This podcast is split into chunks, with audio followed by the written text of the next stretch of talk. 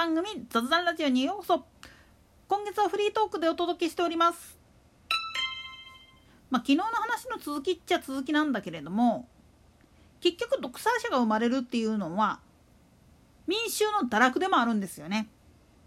なんでやねん。もっと言ってしまうと政治に対してもそれから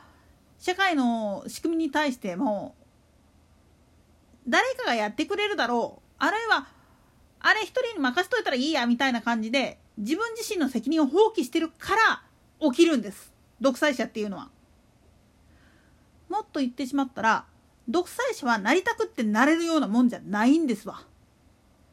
なりたくってなってる独裁者なんていうのはよっぽどねたくさんのね敵を倒してこないとできないんですよ。でも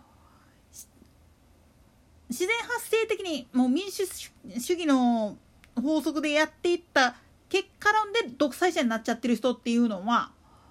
ぶっちゃけ論後継者もいなけりゃもう言ってみると他に責任を取ってくれる人もいないっていう本当に孤高の存在になっちゃうんですよね。実のところ言っちゃうとロシアのプーチン大統領がなんで独裁状態になってるかって言ったらこれはもう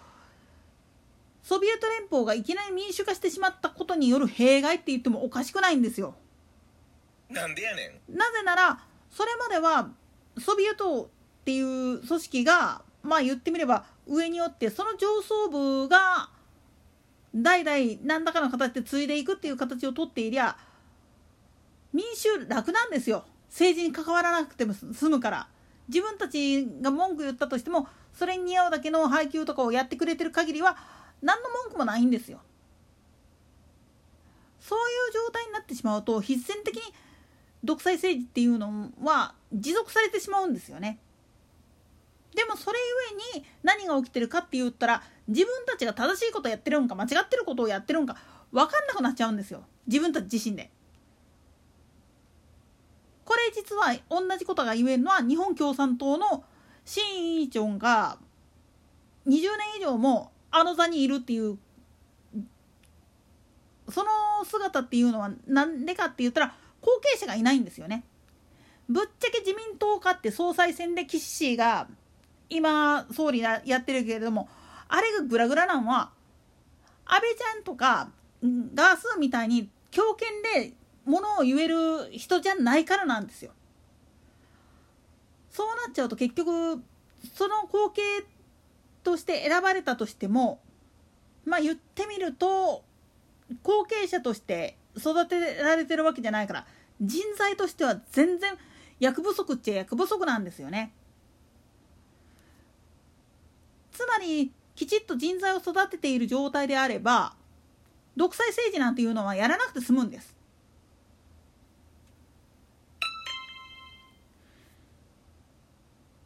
今やってる人たちのまあ言ってみれば現在進行形で大人たちがやっている政治の在り方社会の在り方っていうのは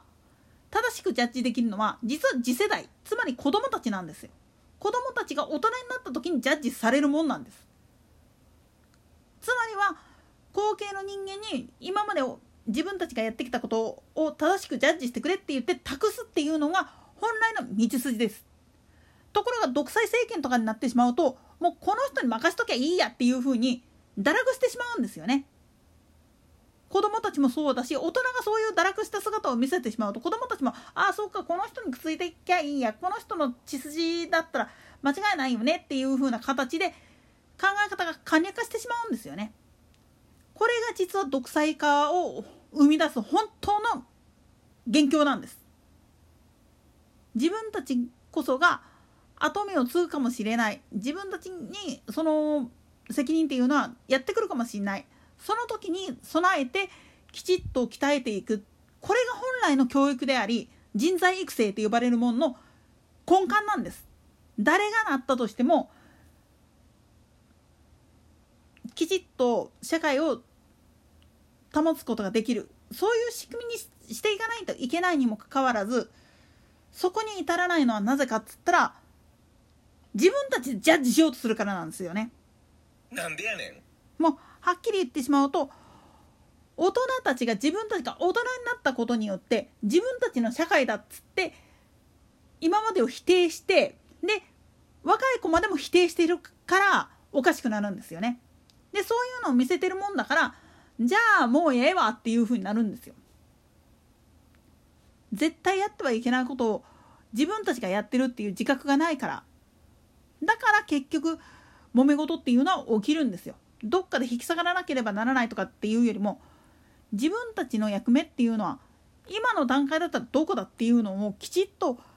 見定めることってすっごく大事なんですよ。でまあ今の社会がどうしてこんなにグダグダなのかっつったらそういうことを教育現場で教えてないんですよね。なんでやねんだって受験とかには必要ないですから語学力っていうか国語読解力とで数式さえできていればあとは全部応用ですからっていう感じでほったらかしてるからそんなんじゃダメなんですよ本当に大事なのは基礎は基礎そっからの枝葉を伸ばす時にその人に合った適材適所の解説っていうのが絶対必要になってくるんですよね。